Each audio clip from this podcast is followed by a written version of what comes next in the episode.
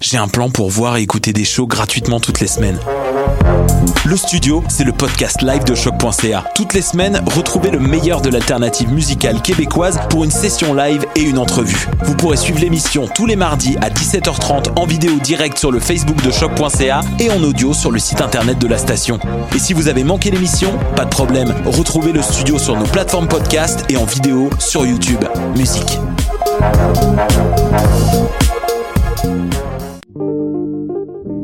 Pool Hip Hop, c'est ta référence en matière de hip hop sur les ondes de choc.ca. Chaque semaine, entrevues, chroniques, actualités et mix thématiques te seront présentés dans une ambiance décontractée. Le meilleur du hip hop, ça se passe chaque semaine sur les ondes de choc.ca. Les concerts Nuit d'Afrique à l'année présentent Fatoumata Diawara. Nominée aux Grammy Awards et aux Victoires de la musique pour son album Fenfo, cette irrésistible chanteuse malienne sera en concert le 2 avril au théâtre Le National. Plus d'informations sur productionnuitdafrique.com. Vous êtes invité à la première édition du marché Salada présenté par les premiers vendredis. Un rendez-vous gourmand où vous y trouverez food truck, DJ, artisans et diverses animations artistiques. Ouvert les vendredis et samedis jusqu'au 27 avril. Dans l'ancienne usine de thé Salada, au 5430 Côte de Liesse, métro de la Savane. Entrée gratuite avant 20 heures.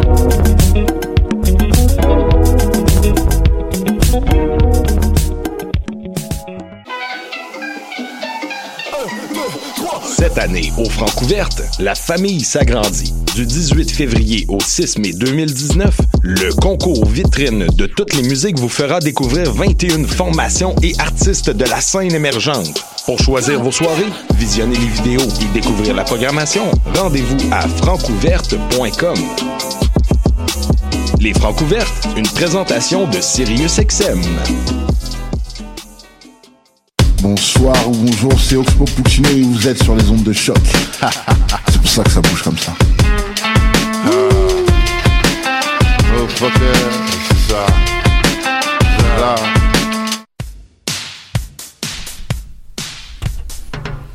Danscussion Co au programme aujourd'hui. Simon Boulris et Jérémy Franker sont nos invités de l'actu de la scène. Le Festival international du film sur l'art est à l'honneur dans les grandes discussions. Tête à tête avec Dorian Nuskinoder sur sa création présentée au FTA 2019. Robert Saint-Amour nous offre ses réflexions de spectateur. Jérôme Pruneau réagit face à des enjeux politiques et faits de société. Jérémy Vitupier nous emmène quelque part dans le monde. Jingle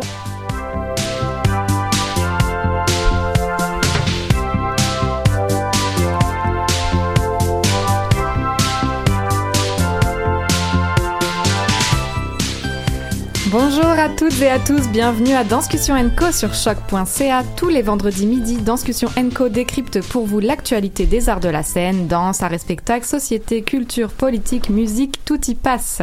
Pour nos 90 minutes culturelles de cette semaine, vous retrouverez les fidèles chroniqueurs et animateurs du vendredi, Robert Saint-Amour, Jérôme Pruneau, Jérémy Vitupier, Maude Mazoroten-Buller et moi-même, Clara Garzarek. Bonjour Clara. Salut, salut.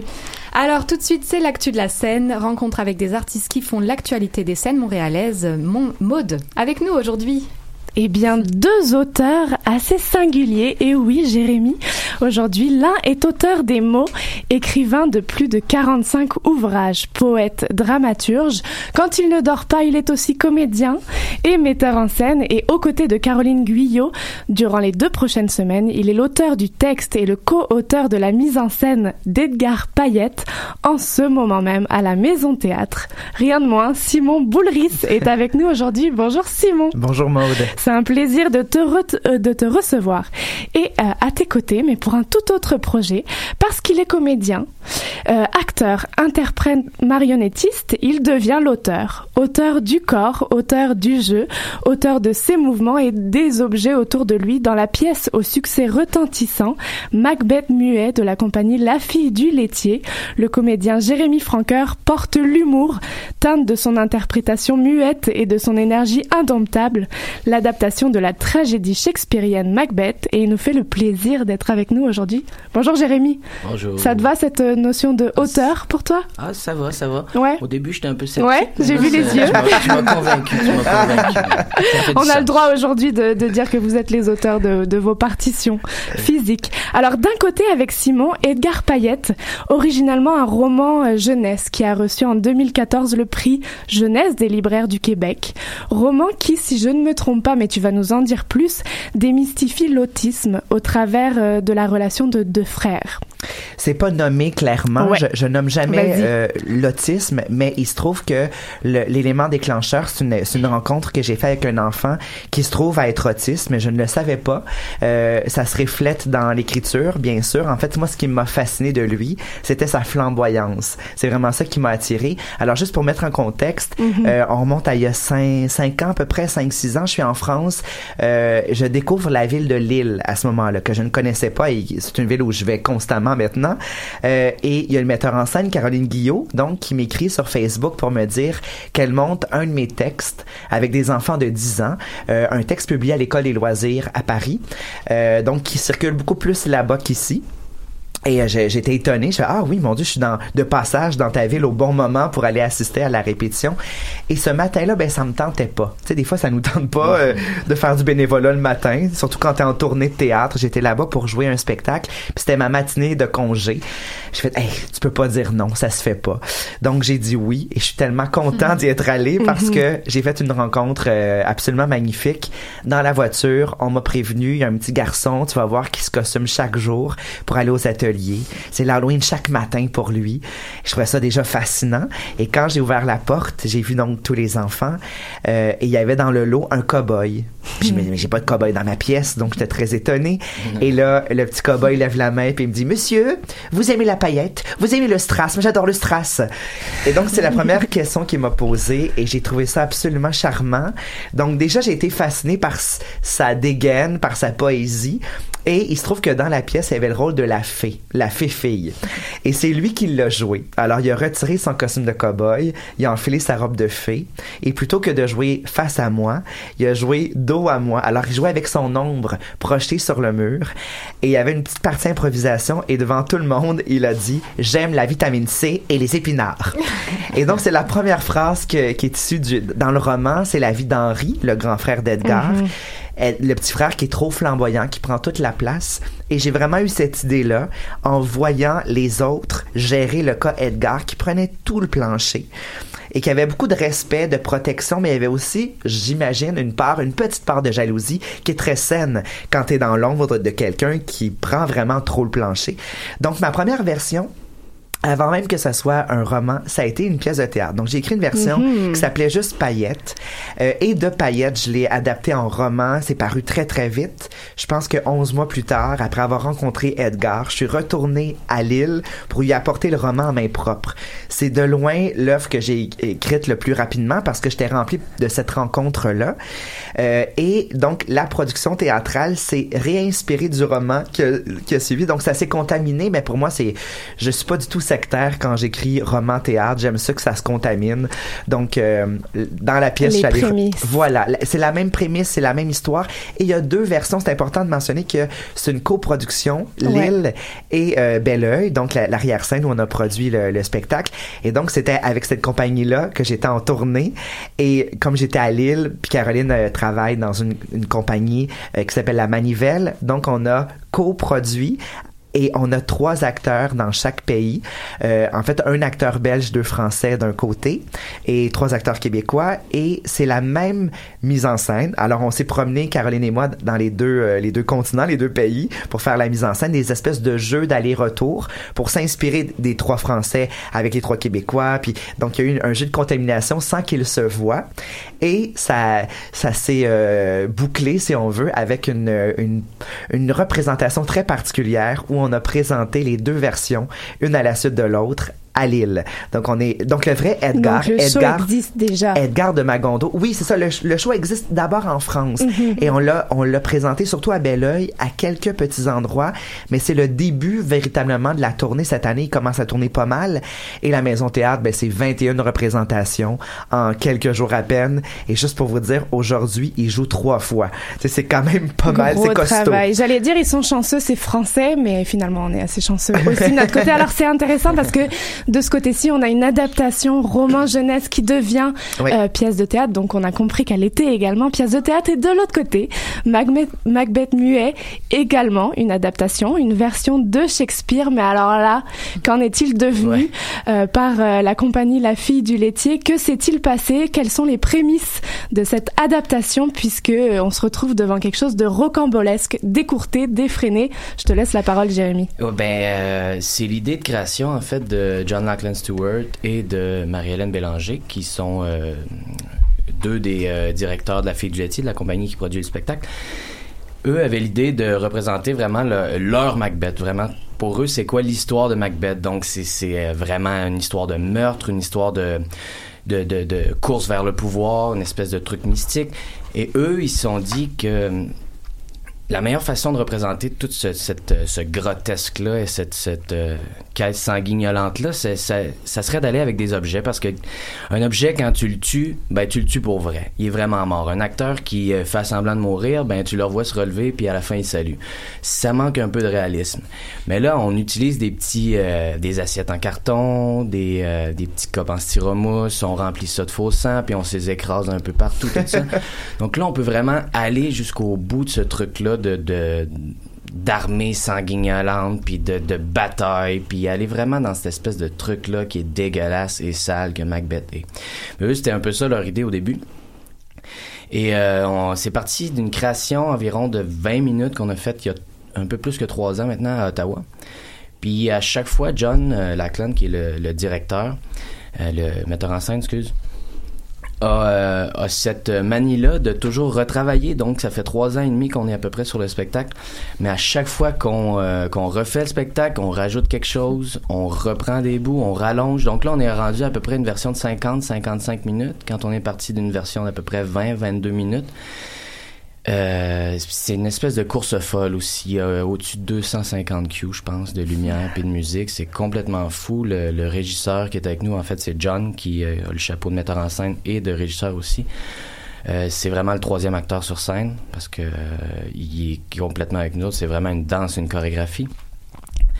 Donc, nous, on n'est pas encore tanné de jouer ce spectacle-là après trois Mhm. ans, même si ça fait au-dessus, ça fait pratiquement 70 ré- représentations qu'on fait un peu partout, tout le temps, un mois par-ci, un mois par-là. Parce qu'on on le réinvente toujours. Et moi, je dis tout, le temps aux gens, ah, tu l'as vu il y a deux ans, non, reviens le voir, parce que là, il y a 20 minutes de différent. C'est tout le temps changé, c'est tout le temps renouveau. Puis, Et toi, tu te retrouves téléporté dans ce projet, acteur physique déjà de base. Comment comment s'est fait le- l'entrée dans, dans ce, ce projet qui est théâtre muet? Est-ce que c'était déjà euh, tes capacités? Est-ce que tu Ben, tu avais ça? euh, ben, euh, c'est toujours le fun d'arriver dans, un nouveau projet puis de faire ok bon là je suis un, un- une toile vierge. Bon c'est quoi les règles? C'est comment je peux jouer après dans ce carré de sable là c'est quoi c'est quoi tes barrières? C'est quoi tes limites? Puis là de rentrer dans un projet complètement muet c'est super parce que ça devient complètement une autre chorégraphie. T'as pas de texte à apprendre tout ça ben, en fait ta chorégraphie devient ton texte. Ton intention le sous-texte le sous-texte devient tellement important parce qu'il y a zéro texte fait que t'as pas le choix d'en avoir un puis ça donne des armes super euh, intéressantes après quand tu retournes au texte parce que là tu, euh, tu, te sens complètement attaché à ton sous-texte que, que tu as travaillé pendant trois ans avec Macbeth Muet. Donc euh, c'est pour moi ça a été vraiment un beau défi puis ça a été tellement plaisant de plonger là-dedans. On est dans deux représentations, dernière représentation la semaine prochaine parce que ce show a tourné déjà énormément et euh, et c'était pas prévu à la base autant de autant de succès il me semble. Non, non, non. Ça... C'était une grosse surprise et un gros succès. euh. Ouais, ça a super bien été euh, pour la compagnie. Ben, euh, ça a été vraiment par étapes en fait.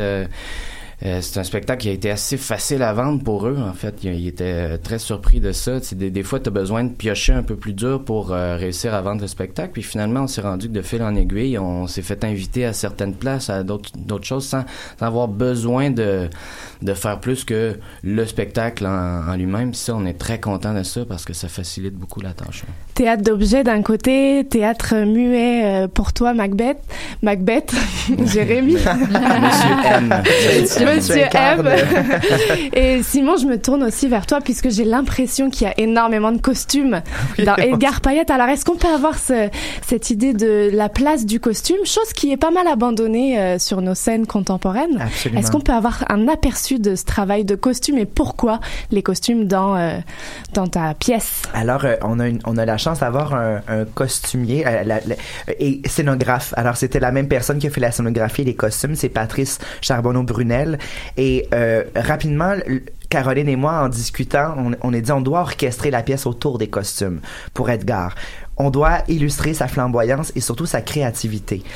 Euh, donc, on a euh, conçu deux vestiaires, deux portants, euh, amovibles, bien sûr, qui peuvent se transformer en plusieurs choses. Mais donc, on a deux portants sur la scène. Et pour Edgar, et pour Henri, le grand frère, ce ne sont que des t-shirts blancs et des jeans bleus, sur lesquels on s'amuse à faire des projections sur des t-shirts très, très sobres. Et de l'autre côté, c'est un, c'est presque un castelet. C'est le même portant, sauf qu'il y a un rideau de scène rouge derrière, de- duquel il fait des entrées théâtrales, parce que sa vie est un théâtre, Edgar. Et pour les costumes, ben, c'est un, un feu roulant de couleurs et de textures. On a toutes les textures possibles. La fourrure, du tulle, du vinyle, euh, du plastique. Il y a de tout, des vestes de sauvetage. Et à partir de ça, les, les créations se font à vue. Donc, on trouvait ça plus intéressant. Par exemple, Spider-Man, pour ne pas tomber dans le costume générique acheté chez Jean Coutu, euh, ce qui est plus de l'ordre de, de Henri, le grand frère. Euh, Edgar, lui, va le créer avec une ceinture de sauvetage bleue, avec une cagoule de neige rouge, euh, des bas de réchauffement bleu et deux balles de laine blanche qu'il va déployer comme ça dans l'espace pour, euh, pour évoquer les toiles d'araignée. Et donc, c'est toujours ce procédé-là. Pour Zorro, c'est un sac poubelle qu'il va utiliser comme cape, euh, un rideau de douche pour faire sa ceinture, la cravate à son père, il fait deux trous là-dedans pour que ça devienne un masque, et euh, son épée, ben, c'est une réglisse noire, parce qu'on est dans la foulée de la de, de l'Halloween, donc toute la mythologie de l'Halloween est très présente, euh, avec les chocolats, son frère s'appelle Henry, puis il l'appelle O. Henry, la barre de chocolat qu'il peut manger constamment, donc il y a un côté très très pétaradant, c'est ça foisonne de couleurs, c'est un arc-en-ciel de couleurs, mais c'est important qu'on voit toute cette créativité là à partir de presque rien, à partir de ce qu'on a. La fameuse robe de mariée qui va enfiler un, mo- un moment donné, c'est une robe qui a été faite en papier bulle, des vrais vrais papiers bulles de, de pour euh, pour entourer les télévisions dans les dans des boîtes. Donc euh, c'est vraiment du seconde main, du recyclage et c'est le théâtre qui m'intéresse le plus. C'est ça pour toi, auteur, pour toi, metteur en scène. Quel est le pouvoir du vêtement, du costume, de l'accessoire? Et je me retournerai aussi vers Jérémy pour un comédien. Quel est le pouvoir et à quoi sert cet objet sur scène, Simon? Ben en fait, je je, je pense que le vie, plaisir, ben, le plaisir réel. de jouer, tu sais un, un enfant là, tu sais quand euh, quand il veut s'amuser, il prend un élément qui est souvent pas le bon. Euh, tu sais j'aime pas avoir un pistolet sur la scène, puis quand il se prend pour le cowboy, au départ c'est un petit cowboy, euh, ben c'est un cintre, il va prendre tout simplement le cintre de dans sa penderie et ça pour moi c'est le pouvoir d'évocation par excellence. Et quand on revient à la base du jeu, ben c'est ça, tu prends avec les moyens du bar et là on se rejoint beaucoup avec la marionnette parce que la marionnette c'est donner vie à ce qu'on a. Le Mhm. terrain de jeu il est restreint et plus le terrain de jeu est restreint et plus la créativité peut avoir de l'ampleur. Donc euh, moi c'est ce qui m'intéresse beaucoup, c'est avoir un petit un, un matériel qui n'est pas euh, infini, puis à partir de ce, cette proposition réduite là, comment la créativité peut jaillir. Et pour les enfants dans le monde réel, puisque c'est inspiré de faits réels, est-ce que c'est quelque chose qui, qui peut aider, qui peut permettre quelque chose à, qui a un pouvoir aussi dans le réel, les vêtements, le... Et Ben, surtout dans pour euh, l'expression Ouais. de genre évidemment l'expression de genre de pouvoir euh, tout en étant peu importe ton orientation peu importe ton identité sexuelle de pouvoir enfiler une jaquette ou une robe moi je le revendique depuis toujours et, et j'ai euh, j'ai été un enfant qui portait beaucoup les robes de sa sœur juste pour le et sincèrement pour le plaisir de voir le tissu voler autour de soi pour euh, pour la transformation pour euh, la, la sensation tout à fait unique de porter un vêtement qui est lousse euh, j'enviais cette euh, ce, ce, ce, ce décomplexe sage là Mhm. de ma sœur de porter une jaquette. Donc c'était pas euh, c'était vraiment dans l'expressivité du vêtement. Et je pense que l'enfant quand, quand il ne sent pas le regard de l'autre il est très libre dans je vais essayer ça je vais mettre la robe de ma mère je vais mettre le veston de mon père puis je vais fabriquer quelque chose avec tout ça qui est tout simplement de l'ordre de l'expressivité de, de, de et de la créativité en fait Et donc on est, comme disait Sophie Labelle dans un des écrits, on est dans un travail autour du respect des différences et de briser les codes sociaux portés par les vêtements. Ça, je me le permets. C'est peut-être pas Sophie Labelle qui a dit ça, mais je Mais le rajoute. Mais j'endosse, j'endosse et, et, euh, et je nomme pas, tu sais, tout du long, je nomme pas la différence, mais on est bien conscient que euh, euh, il y a aussi un autre personnage qui s'appelle Vicky qui fait de la boxe euh, et euh, c'est la c'est la reine du tir au poignet du euh, du du euh, en France vous dites euh, mon dieu j'ai un blanc fer. bras de fer merci parce que en France on a gardé l'expression tir au poignet euh, mais on comprend bien parce qu'on le fait mais euh, dans les deux versions la version française et québécoise on a changé des petites choses surtout les bonbons parce qu'on n'a pas les mêmes références pour les des jujubes en France C'est là vrai. on dit des Haribo, Des que- Haribo. qui pour moi ne veut rien dire là, mais c'est une marque ce que j'ai compris Attention, blasphème. blasphème. Attention. blasphème j'ai blasphémé Je vais me tourner vers Jérémy puisque cette proposition est assez rocambolesque. Manipulateur, tu deviens manipulateur. Que deviens-tu toi euh, Ton ton ego, ton personnage, Ah ouais. où vont-ils? Est-ce que tu es Macbeth? Est-ce que qu'est-ce qui Euh, se passe? Oui, ben, c'est un, dans le fond, c'est un théâtre d'objets. Ouais. Souvent, on dit marionnette, tout ça, mais c'est peut-être plus proche du pantomime ou euh, parce qu'il n'y a pas de marionnette à proprement dit. Tu sais, il y, a- il y a un gant de hockey, il y a des, des assiettes, comme je disais, il y a des couteaux des fois qu'on fait vivre. Mais il n'y a pas de marionnette comme telle avec les fils ou euh, Ouais. à l'image claire qu'on l'entend là. Euh, donc on prête vie aux objets oui, Voilà, c'est ça. c'est ça c'est quand une on parle de costume, toutes Ouais. ces affaires-là, bon, c'est la même affaire. Des fois, il y a Mhm. une nappe qui devient quelque chose qui va t'étrangler, qui et ensuite, ainsi de suite. Bref. Mais euh, c'est la même chose qu'avec le costume, dans le sens que quand tu prends vie. Mais moi, derrière ça, euh, aussi, il y a certaines scènes, même si c'est muet, où est-ce que euh, Clara et moi, qui est l'autre actrice, Clara Prévost, euh, on joue, nous aussi. On a des scènes, nous, sans objet, bien que très peu, mais quand même. Donc, on disparaît pas totalement. Quand on manipule les objets, on devient l'objet, donc on donne toute notre attention à l'objet. Mais sinon, euh, on s'efface pas, on, on reste là tout du long. On n'est pas une espèce de truc euh, en, euh, En noir, latex ouais. noir, euh, puis on essaye de s'effacer. Non, non, on- au contraire, on est en blanc. On a une espèce de tablier euh, pour pas trop salir. Puis euh, On imagine dans cet enchevêtrement de, de manipulation, de présence cynique, on est dans des enjeux physiques et, Ouais. et de présence qui sont hyper particulières dans ton travail de comédien. Est-ce que c'est le cas? Est-ce que ça nécessite Oui, oui, une technique particulière euh, Euh, ben, je pense que ça nécessite une certaine écoute, mais John, le metteur en scène, est super efficace, super clair, puis c'est lui vraiment qui est là pour faire coller tous les morceaux ensemble. Puis si t'es là avec euh, avec une certaine présence, avec une certaine écoute, une certaine dextérité, tout ça, mais que t'es sur tes marques, puis tu fais qu'est-ce que le metteur en scène t'a dit, c'est pas si compliqué que ça. Ça demande un peu de courage, mais Une énorme partition à l'envers oui, du c'est décor. vraiment une partition. C'est Mhm. vraiment plus proche de la danse que du théâtre en termes de répétition. Et pourquoi on viendrait voir vos deux propositions, nous, euh, spectateurs euh, qui n'y connaissons absolument rien? Pourquoi on irait voir Edgar Payette Pourquoi on irait voir Macbeth Muet? Ben parce que c'est bon. En fait, ben, je dirais que, tu sais, oui, euh, c'est une raison pour sortir ses enfants. Oui. Mais même au-delà de ça, mais je le dis toujours et je, je suis convaincu que Jérémy va être d'accord avec moi, du théâtre, un- du bon théâtre, que ce soit du théâtre pour enfants, du théâtre pour, pour la jeunesse ou pour l'enfance et la jeunesse, c'est du théâtre, point. Au même titre qu'un un livre, euh, c'est, moi j'aime ça dire c'est à partir de. Il se trouve que c'est une pièce qui est à partir de 7 ans. Ça tombe bien. Vous avez tous autour de la table plus de 7 ans. Tout le monde peut y trouver son compte. Mhm. Donc, euh, je, je- pour les- le jeu des acteurs, pour leur générosité, pour euh, et la créativité qui prend vie devant. Je pense que c'est assez inspirant de voir que euh, on n'a aucun moyen, pour Edgar n'a aucun moyen financier pour ses costumes et néanmoins ses costumes sont plus flamboyants que ceux achetés de son frère pour l'Halloween. Donc, je trouve que ça dit quelque chose d'assez noble sur la, la créativité en fait. Est-ce que ça inspire des futurs ouvrages euh, en écriture ou est-ce qu'on part dans d'autres euh, ouvrages pour, Pour le, futur de Simon Boulris? Ah, pour moi, pour la suite. Oh mon Dieu, j'écris tout le temps 18 affaires en même temps. euh, ben, disons que euh, moi qui est beaucoup dans la, dans la création de l'écriture, faire de la mise en scène, ça me repose un peu. Donc, ça m'a fait du bien. Euh, je suis retourné, euh, tu sais, on, on j'ai remis la main euh, là-dedans récemment parce que pour la run, je voulais revoir euh, Mhm. euh, on en était où dans la tournée. Euh, ça fait du bien d'alterner l'écriture avec pour mais bon, je sais bien que je vais me- je vais je vais taper mon 50 livres bientôt là sans doute parce que je suis euh, je vais demeurer effervescent euh, à ma façon moi aussi, j'ai un petit côté Edgar, euh, j'ai une flamboyance dans dans la prolificité. Ouais, on continuera de te recevoir avec plaisir, Merci. Simon. Et alors, Macbeth Muet, deux dernières dates, comme je le disais tout à l'heure. Euh, oui. Pourquoi on viendrait voir pour l'humour, pour le... Ah ben euh, pour l'histoire certainement revisiter d'une façon complètement euh, flamboyante puis euh, inattendue mais et euh, parce que je dirais comme Simon aussi simplement parce que c'est bon et c'est une offre théâtrale qu'on n'a pas beaucoup la chance de voir à, à Montréal en fait ou nulle part ailleurs donc c'est c'est juste pour euh, voir une expérience un peu différente ouais.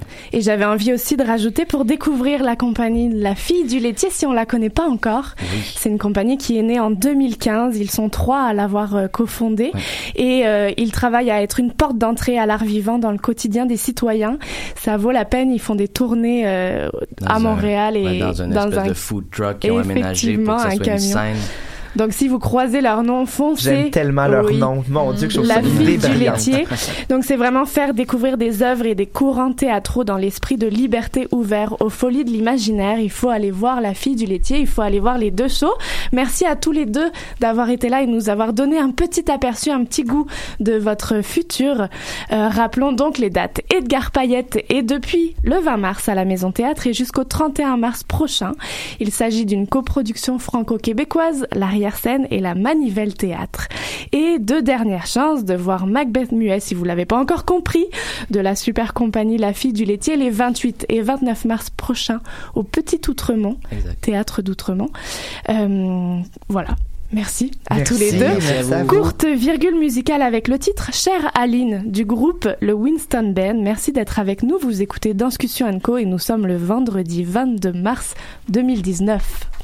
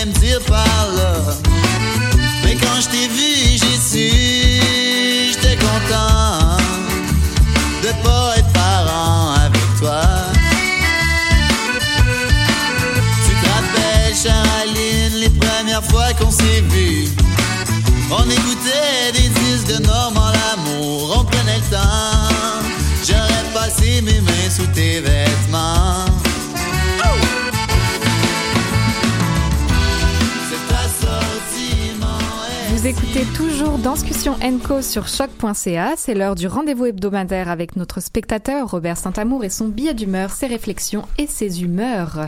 Aujourd'hui, il nous propose pour compléter le balayage du spectre d'une œuvre et c'est signé Robert Saint-Amour. Merci Clara. Bonjour à vous tous. Lors de précédentes chroniques, j'entreprenais la présentation d'une perspective spectrale pour, décrire la relation entre une œuvre en danse et les spectateurs. Je vais aujourd'hui poursuivre sur cette voie. Une œuvre est donc une source qui émet dans une ou plusieurs parties du spectre lumineux. D'abord dans le visible, ce que l'on voit, ensuite dans l'infrarouge, ce que l'on ressent, aussi dans l'ultraviolet, dont le préfixe ultra vient du latin et qui signifie au-delà. en lien avec la partie cérébrale de l'œuvre, ce que l'on comprend ou pas du message voulu par le chorégraphe et porté par l'œuvre. Pour traiter de la partie rationnelle de l'œuvre chorégraphique, donc, je présenterai la triple nature de ce type de rayonnement en mettant en évidence certaines analogies avec ce que l'on peut vivre pendant et après une représentation chorégraphique. L'ultraviolet possède trois composantes, les UVA, les UVB et les UVC. Émis par le soleil, leur destin est fort différent. Les UVC, les plus énergétiques et destructeurs, sont totalement filtrés par l'atmosphère tout en haut de nous, ce qui nous en protège. Jamais donc ils ne parviennent à nous comme les œuvres aux propos inappropriés, donc oublions-les. Les UVA et les UVB, quant à eux, se rendent jusqu'à nous, mais produisent des effets fort différents. Les UVB, quoique de plus haute énergie que les UVA, produisent un, un effet de surface. Ils sont, entre autres, responsables du bronzage, comme il en est pour le message, soit le sens voulu de l'œuvre ou notre sens de l'œuvre. Nous le découvrons sur place ou juste après. Il pourra avoir une coloration historique, instructive, comme Akram Khan nous le proposait avec Xenos récemment. Les UVA, eux, sont beaucoup moins énergétiques et les scientifiques ont longtemps sous-estimé l'effet sur nous parce que considérés inoffensifs. Par exemple, les crèmes solaires n'étaient pas conçues pour nous en protéger. Ils ont moins d'énergie peut-être, mais ils pénètrent plus profondément dans la peau et altèrent les protéines tout en dedans, et c'est là qu'ils produisent un effet beaucoup plus tard, cumulatif et persistant, jusqu'à produire certaines formes de cancer. Certaines œuvres qui émettent dans cette partie du spectre peuvent produire le même type d'effet. Ils nous changent à long terme, doucement, mais sans danger, soyez-en rassurés. Cet effet peut être amplifié ensuite par la lecture d'une critique ou d'une discussion avec d'autres spectateurs. Pour ma part, cet effet, je le ressens lorsque je rédige un texte plus tard. Par exemple, lors de ma réception initiale de Phénoména d'Ismaël Mouaraki, ce sont les androïdes mi-humains, mi-automates qui me sont apparus. Mais plus tard, c'est la rencontre avec l'autre, riche de sa dualité, différence et similitude avec moi, qui m'a amené à poursuivre ma réflexion sur mon rapport aux autres, d'origine différente à la mienne, et de l'importance de la prise de contact, même physique, avec l'autre, et de me re-questionner sur mon comportement et éventuellement de le modifier. Évidemment, toutes les propositions n'émettent pas dans cette région spectrale, comme pour la région de l'infrarouge d'ailleurs. Et même si elles le font, rien ne permet d'être certain qu'elles déclenchent une réaction. Tout dépend évidemment du type de spectateur présent, de sa zone de détection et de son état de réception du moment. Voilà donc pourquoi je reviendrai plus en détail sur la perspective spectateur, dont plusieurs aspects méritent que l'on s'y penche. Tout cela peut paraître bien complexe, j'en conviens. Mais pour peu que l'on s'y mette, cette approche permet d'apporter un éclairage sur la relation complexe, il est vrai, œuvre-spectateur. Je m'arrête là. Bonne prochaine semaine de danse. Merci Robert pour cette analyse, euh, ma foi, fort intéressante. De là où il est, l'artiste en cirque et auteur Jérémy Vitupier nous fait parvenir chaque semaine sa parenthèse balado. Cette semaine, c'est dans le froid d'une soirée londonienne qu'il nous, avec lequel il nous embarque. Pardon. On vous retrouve juste après. Londres, la nuit. La foule des affairés courbés a pris la fuite. Fini le fourmillement infernal de ceux qui tracent un chemin sans regarder, des flèches qui filent en faisant fi du reste. Nous marchons l'un serré contre l'autre, mon aimé et moi, dans l'intimité d'une soirée désertée par le monde, où la fraîcheur de l'obscurité se serait invitée. Nous avions rêvé d'une fondue suisse, mais le restaurant étant complet, ce sera aux épices indiennes de nous réchauffer les corps. Nous passons presque par hasard devant un de ces restaurants et en regardant par la vitrine, avant de nous arrêter sur le tableau du menu, mes yeux croisent un couple et je me dis Tiens.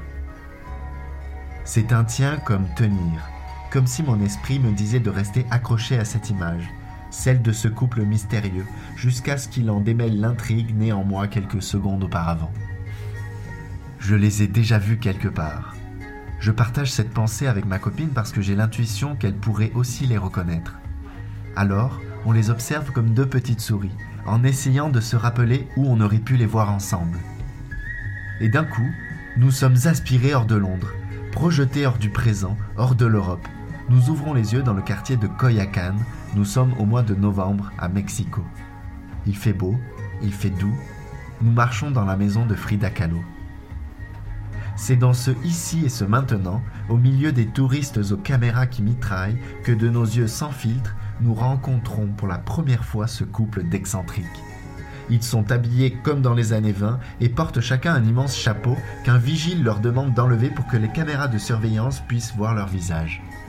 Le souvenir se dissipe tranquillement et nous revoilà devant ce restaurant indien londonien. Nous rentrons et après quelques hésitations, saupoudrées de timidité, Nora prend les devants et nous osons les rencontrer pour de vrai cette fois-ci. Bonsoir, excusez-nous de vous déranger, on ne se connaît pas, vous avez certainement aucun souvenir de nous, mais on s'est croisés il y a quelques mois dans la maison de Frida. Ainsi, la discussion est lancée. Elle tient un magasin vintage. Ils sont tous les deux des artistes et lui a même travaillé dans une prestigieuse compagnie de cirque dans les années 90, House. C'est certain, je l'ai peut-être même déjà croisé avant le Mexique, en France ou vu en vidéo. On s'échange nos contacts. Quelques jours plus tard, il nous invite dans un restaurant où il est DJ pour la soirée. Il mixe avec de vieux vinyles et nous compte autant en musique qu'avec des mots des centaines d'anecdotes d'hier qui vibrent encore aujourd'hui. Nous sommes dans le restaurant suisse où nous étions supposés aller à l'origine. La boucle est bouclée. Dans un monde où on rencontre toujours quelqu'un deux fois, il est important, il est primordial, il est nécessaire de rester disponible.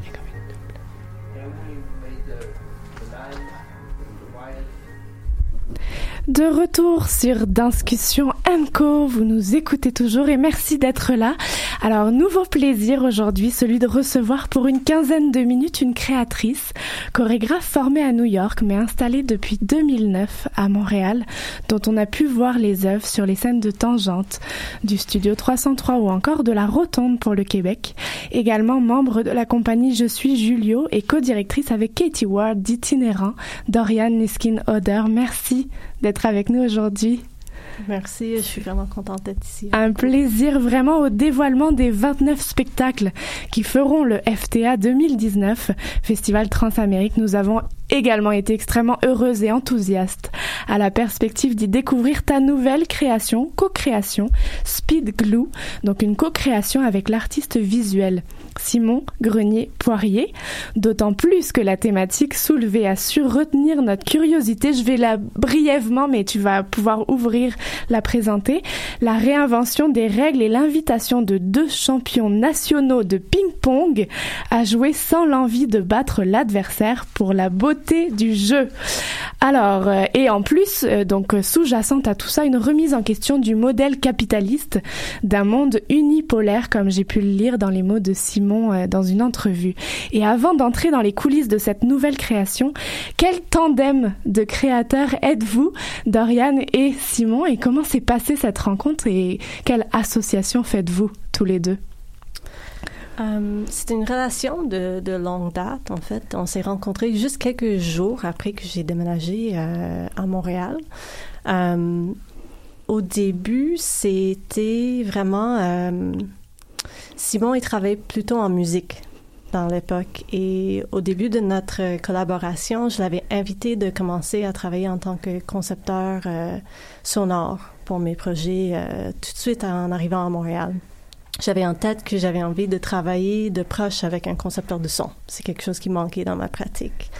Mais j'ai réalisé très vite que Simon, il y avait aussi un tête très conceptuel et les conversations qu'on a eues à travers les créations est devenue de plus en plus important.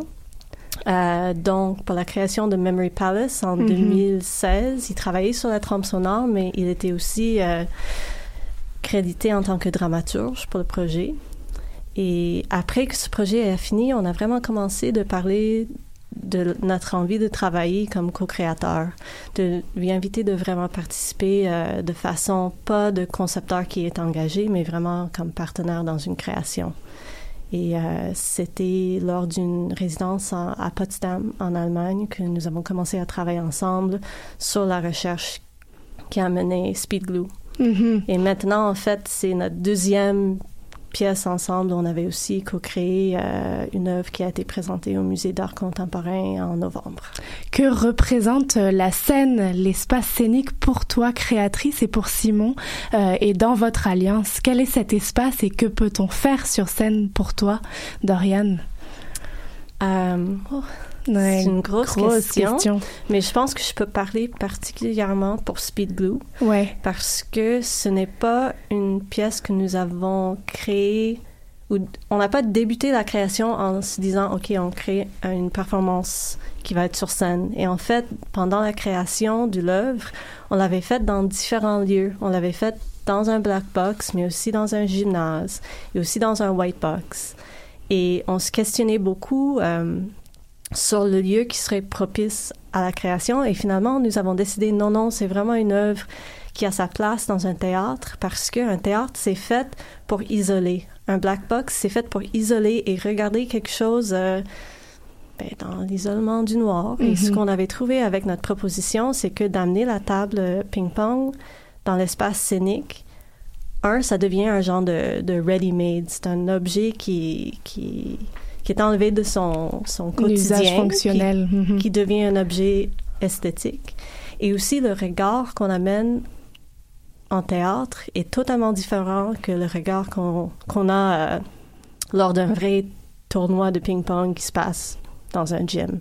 Mhm. Donc, ça permet un, un genre de regard vers le détail et aussi un, un regard un peu plus large. On regarde pas juste la balle, mais on regarde aussi les joueurs. On a le temps de regarder leur corps, leur présence, euh, tous les trucs que peut-être lors d'un match de ping-pong, on serait plus juste à, à l'écoute de pointage. Mais alors, que se passe-t-il sur scène? Que- Quelle est cette envie de, de chorégraphe et, et de Simon également à côté de, de mettre sur scène deux champions nationaux? C'est quoi ce désir et quel, est, quel, quel œil as-tu eu, toi, chorégraphe, sur ce projet? Euh, je peux peut-être en premier parler avec autour de la question de pourquoi on a choisi de, de travailler avec des, Mhm. des personnes vraiment Ouais. avec des, des habiletés aiguisées. Parce qu'il y avait la question euh, pourquoi pas travailler avec des, des interprètes en danse puis les faire apprendre comment jouer ou ça. Mais il y a vraiment des, des habiletés de haut niveau, une virtuosité qui est atteint avec euh, ces joueurs-là. Et aussi, vu que la pièce aborde la question, euh, c'est quoi le jeu qu'on enlève la compétition qui est au cœur de l'expérience du jeu pour les joueurs? Euh, c'était dans le but de les donner une opportunité d'expérimenter leur habileté dans un complètement un autre consigne. Donc, on, est, on avait envie de... C'est un sport qui a un esthétique super intéressant au niveau du rythme, au niveau du, euh, du chemin de, du bal. Ouais. Euh, mais en compétition, tout se passe tellement vite que si tu n'es pas un expert du sport qui comprend très bien ce qui se passe, c'est presque invisible. Ouais. Et pour nous, c'était la découverte de l'esthétique du jeu et de trouver la façon de rendre ça visible pour un public qui n'est pas euh, connaisseur du sport, qui n'est pas un insider. Est-ce que vous l'étiez, vous, des amateurs déjà d'avance, ferv- euh, fervents spectateurs de ping-pong ou joueurs de ping-pong? Euh, Simon, dans son studio d'artiste, dans, dans l'espace commun, il y a un table de ping-pong qui est utilisé de façon très, très loisir. Mhm. Euh, je ne dirais pas qu'on est des gens qui avaient des habiletés techniques. On était des joueurs pour le plaisir. Moi, je suis vraiment pas bonne. Simon, il a un peu plus de skills, mais on avait un- une relation vraiment plus comme la relation que beaucoup de gens ont, un table de ping-pong dans le sous-sol euh, chez mon oncle. Amateur, euh, Ouais. plaisir. Mais euh, c'était vraiment en faisant notre, notre recherche pour ce projet qu'on a découvert le monde compétitif. Mhm. du Moi, je suis curieuse de savoir comment ces deux champions que vous avez approchés, ils ont réagi quand vous leur avez proposé euh, de, de rentrer dans l'espace scénique et aussi quel, euh, quel quelles clés vous leur apportez, vous, en tant qu'artiste, créateur, eux qui, à la base, euh, ne font pas euh, d'art, euh, même si, comme tu dis, il y a une virtuosité et tout ça, mais comment, comment ça s'est passé cet échange-là avec eux? Oui, euh, ben c'est vraiment le cœur du projet. Puis je vais commencer juste en nommant euh, les joueurs avec qui on oui, travaille. dis-moi. Euh, pour le FTA, c'est Antoine Bernadet et Édouard Lee, qui Mhm. sont deux joueurs euh, québécois, mais tous les deux qui jouent euh, à l'échelle nationale et internationale. Euh, en fait, nous avons fait rentrer. C'était pas facile de rentrer. euh, dans ce monde de sport, on arrive, on est deux artistes, euh, on ne parle pas nécessairement la même langage, euh, puis on comprend, on se comprend pas nécessairement. Par hasard, j'ai tombé sur en fait Pierre-Luc Thériault, qui était aussi un joueur de très haut calibre québécois qui était en train de faire sa retraite, puis il devenait coach. Il commençait à coacher un peu. Et moi, j'avais lu un article sur lui et j'ai réalisé qu'il vivait à Montréal. J'ai contacté le club où il coachait. Et vraiment, on a eu une conversation avec lui et on était vraiment chanceux qu'il a compris un peu tout de suite que ça pourrait être intéressant, ce qu'on faisait, et que ça pourrait être intéressant pour les joueurs. Et aussi que ça pourrait avoir une valeur dans leur entraînement, d'essayer quelque chose qui était un peu différent. Donc, c'est lui qui a fait le pont entre Édouard et Anto- Antoine et nous. Et nous avons aidé aussi au début, était un peu comme un directeur de répétition. il, il, il comprenait un peu plus ce qu'on essaie de faire et il proposait des façons de travailler. Et finalement, ce que j'ai appris de lui et, et ce qui m'a permis de, de vraiment avancer le travail chorégraphique, c'est que j'ai un peu approprié le, la façon qu'il travaille en, répétition, en, en pratique. Des gens de drills. Donc, j'ai un peu, j'ai inventé des drills, euh, mettons, qui introduisaient des concepts plus chorégraphiques. Comme, OK, on va travailler juste sur la vitesse. C'est quoi le plus euh, lentement que vous pouvez jouer jusqu'au plus, euh, plus vite? C'est comme 1 à 10. Euh, et comment on peut utiliser l'espace, des drills pour être plus conscient de l'espace. Donc, ça devient un peu un genre de euh, improvisation 1 sans 1. Mhm. Euh, et c'est là où je pense qu'on a commencé à trouver un, un langage et une façon de travailler qui, qui est propre à nous puis est clair pour tout le monde. Est-ce qu'ils sont dans une, du coup, dans une partition chorégraphique extrêmement écrite ou est-ce que, ou si tu veux bien partager, est-ce que l'envers du décor c'est ça, c'est euh, partition écrite de ta main et de la main de Simon sur eux ou comment ça fonctionne, euh, ce qu'on va voir? Il y a une partition, mais c'est en fait, c'est très ouvert. Euh, on a travaillé beaucoup sur la question du temps et une compréhension. euh, c'est une, performance qui dure 30 minutes. Ouais. Donc, il y avait beaucoup de travail à faire juste pour comprendre la question de dosage et du temps, parce que c'est complètement différent que le rapport euh, d'un match euh, compétitif. On a des règles, mais les règles sont très ouvertes. C'est d'essayer de garder la balle euh, en jeu le plus longtemps possible, de rester intéressé, intéressé dans la tâche, de trouver des façons de tout le temps renouveler ce qu'ils font. Euh, de ne pas dramatiser le fait que euh, on peut rater la balle, c'est pas un échec, ça fait partie du, de l'expérience et qui qu'ils arrêtent au moment qu'ils sont prêts à arrêter. Donc, Mhm. c'est à peu près 30 minutes, mais c'est pas un temps fixe. Donc, je dirais c'est très ouvert. C'est basé vraiment sur un entraînement où on se, on se comprend tous comment on travaille, mais il reste qu'il y a beaucoup de, de liberté sur scène de prendre des choix. Mais justement, avec cette notion de, de lâcher prise, avec le fait de vouloir gagner, est-ce que pour eux, ça a été euh, quelque chose de difficile de rater la balle et d'accepter qu'il n'y a pas de vainqueur Est-ce que ça a été dur de leur, faire accepter cette idée-là?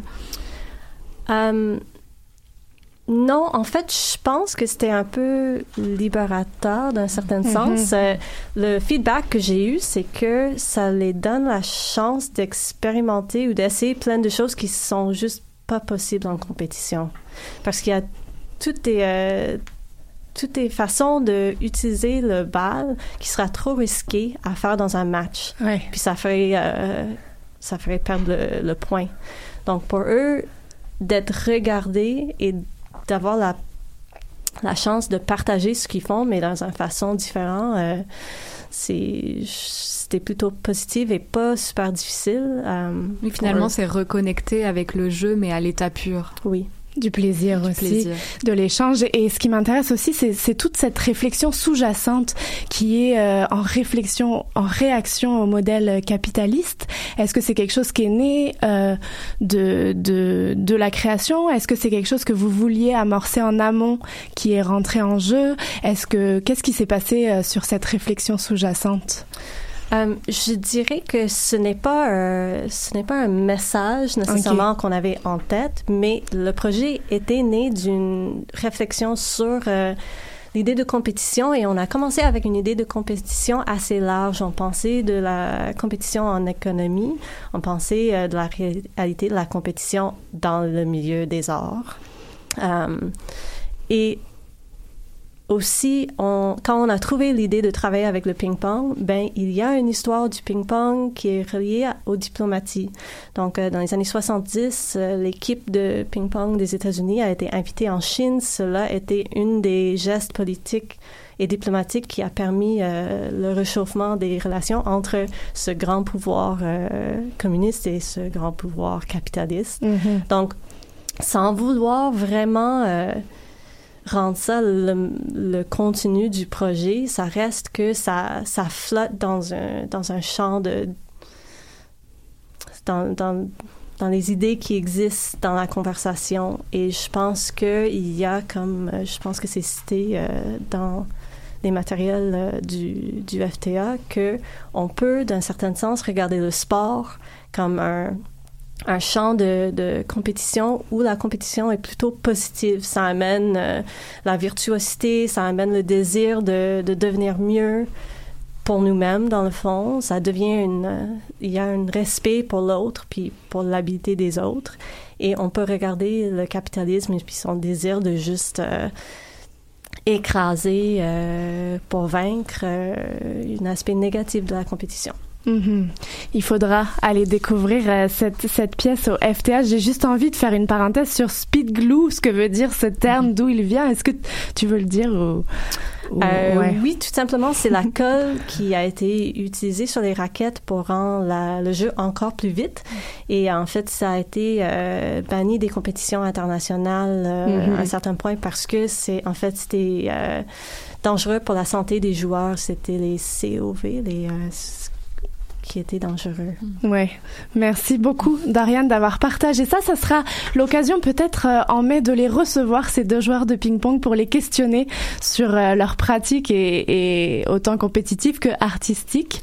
Donc sûr. avec plaisir, c'est un rendez-vous en mai. Speed Glue sera présenté du 1er au 4 juin au théâtre La Chapelle, une durée de 30 minutes.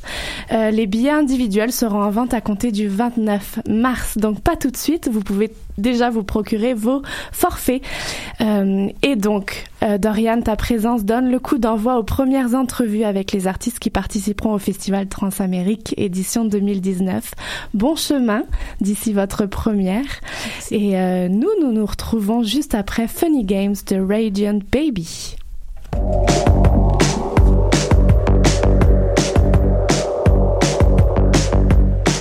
I used to find it funny playing these little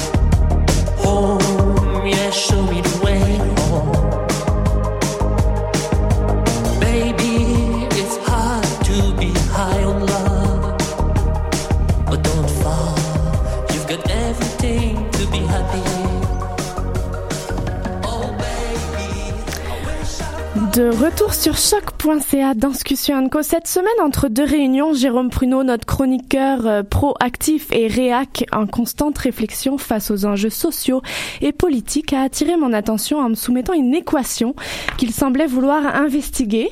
Et oui, il me disait, euh, Maude, qui dit 21 mars, dit printemps, dit relève, relève artistique et évident, non? Hmm, Ouais, ouais. Allez, cette semaine, pour vous, il vous propose sa chronique bimensuelle en eau vive, intitulée tout joliment La relève du printemps. Jérôme, c'est à toi.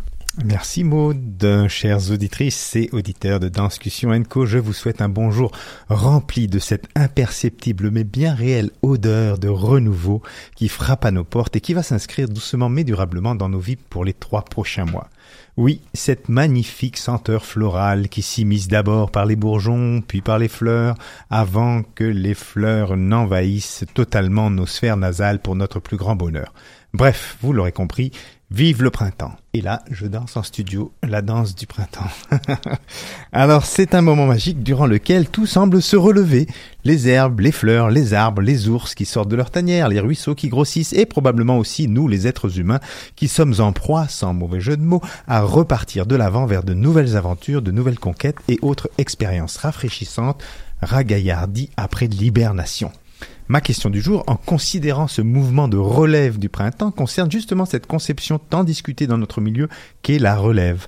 Qu'en est-il de la relève artistique, tant dans son acception de jeunesse, les fameux 18-35 ans, que d'émergence, ceux qui galèrent 10 ans, ou encore du point de vue artistique à renouveler, en parlant ici de la relève des directions artistiques? Alors commençons par cette jeunesse, nos imperturbables 18-35 ans. J'aurais bien d'ailleurs voulu rencontrer celle ou celui qui, pour la première fois, a décidé qu'on était jeune jusqu'à 35 ans. Ça, s'il se reconnaît, qu'il vienne me voir. Pour analyser donc en premier lieu qu'il représente ces 18-35 ans un bastion quand même important des artistes d'aujourd'hui et qu'ils ont des choses à dire. Déjà, il y a 10 ans, ils exprimaient dans une étude du Forum Jeunesse de l'île de Montréal que ce système insuffisamment financé peine depuis très longtemps à intégrer de nouvelles propositions artistiques et à construire des ponts entre les générations. On y reviendra plus loin. Qu'il est tributaire d'une vision du développement des arts et de la culture trop segmentée et trop axée sur un modèle organisationnel uniforme.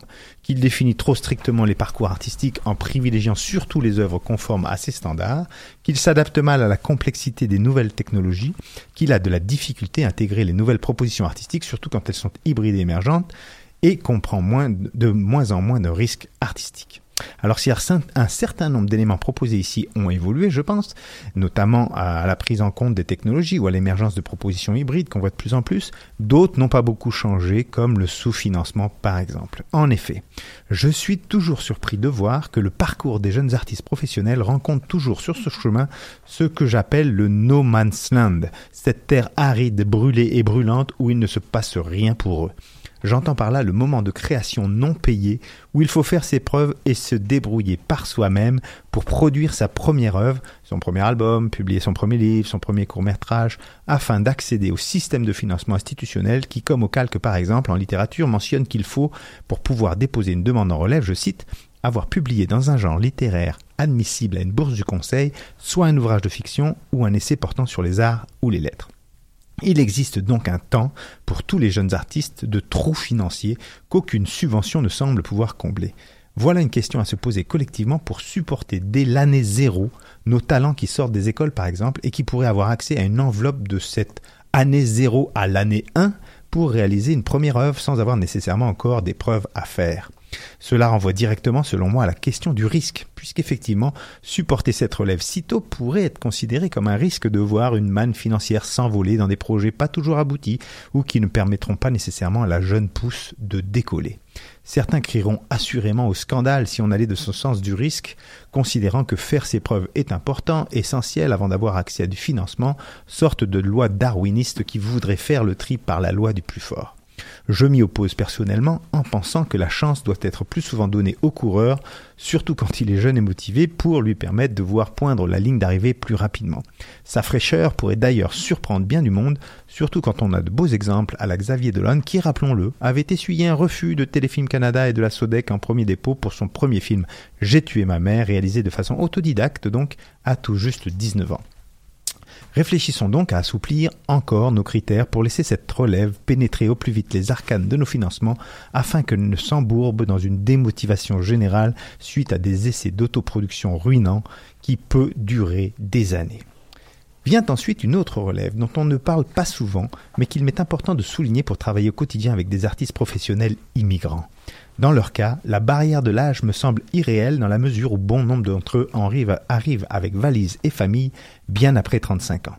Pour autant, par leur méconnaissance du milieu, leur absence de réseautage, leur méconnaissance des codes, de la langue parfois, ils butent eux aussi durant des années, parfois pour trouver un premier financement. Pourtant, par leur inexpérience québécoise, je dis bien inexpérience québécoise, ils font partie intégrante selon moi d'une relève territoriale qui devrait être considérée. Des enveloppes budgétaires premier projet au Québec ou au Canada, par exemple, me sembleraient intéressantes pour combler ces douves de l'arrivée qui, qui comportent bien des obstacles avant d'obtenir un premier financement. Sorte de piste de lancement, ces subventions spécifiques pourraient permettre là aussi de raccourcir le temps de la galère pour des artistes qui souvent ont déjà bien des réalisations dans leur bagage. Ce type de relève est à réfléchir de façon urgente pour ne pas laisser des CV magnifiques se, se déliter au fur et à mesure du temps manque de ressources. Enfin, une autre relève dont il faut parler, dont il faut parler est celle des directions artistiques. Mon co-chroniqueur et collègue David Lavoie en faisait mention rapidement lors de la dernière émission. Comment se fait-il que certaines grandes institutions financées par le secteur public, notamment, et qui programment d'année en année des saisons artistiques, ne soient pas renouvelées régulièrement? Il est en effet surprenant de voir qu'un lieu de spectacle peut proposer la vision d'une seule et même personne durant des années, voire des dizaines d'années, sans intégrer d'autres visions différentes et diversifiées ou plus jeunes. Sans remettre totalement en cause la capacité de ces directions à se renouveler elles-mêmes, on peut tout de même imaginer que tout un pan de nouveautés, de créativité, de tendances, de visions, d'esthétique variées ne soit pas considéré par ces directions du fait d'un modèle éprouvé, de façon de faire répéter ou de cercles d'artistes si familiers qui ne laissent aucune place au renouvellement, à la diversité ou justement à une certaine jeunesse. Bref, il est selon moi là aussi urgent de se questionner sur des possibles mandats qui seraient définis à l'avance dans le temps pour forcer ce renouvellement des acteurs dans des postes décisionnels afin de proposer une relève constante, stimulante, changeante, dynamique et qui, dans ce cas, permettrait de proposer vraisemblablement un roulement salutaire à une intégration plus rapide des jeunes pousses. Jeunes pousses à qui d'ailleurs on a trop tendance à ne pas faire confiance rapidement sous des prétextes usurpés d'expérience. À partir de combien de cheveux blancs, combien de rides ou combien de cernes on a de l'expérience d'ailleurs? Ça c'est une bonne question. Alors que certains d'entre elles ces jeunes pousses, justement, ont des mondes à dire, à faire, à tester, à proposer, à crier, à créer, concevoir, à mettre en scène, à éclairer, à diriger, à communiquer, bref, à exister. Alors, entendons-nous et faisons de la place à cette relève bouillonnante et bruyante, comme j'ai pu le constater en défilant et manifestant vendredi dernier à côté d'elle, pour un idéal humain qu'on laisse disparaître afin de conserver nos places, nos pouvoirs, nos directions et nos privilèges. Profitons du printemps et de ce temps du renouveau pour changer le monde, les amis. Et ce printemps me fait d'ailleurs penser à un son des années 1970 qui faisait comme ça. Viens à, la, maison, il y a le printemps qui chante. Allez à Jacques Test, à tout bientôt. Merci Jérôme Pruneau. On se retrouve juste après Restless Sea, fit Opia de Louis Futon. Restez à l'écoute, vous pourriez aimer ce qui suit.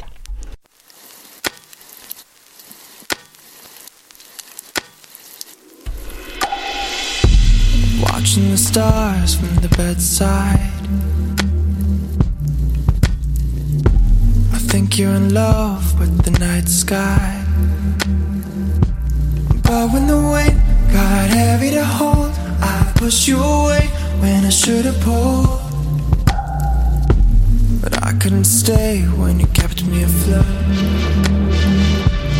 Now we're both undressing, second guessing. I wish you'd hold me under, cause I'm in love with the restless sea.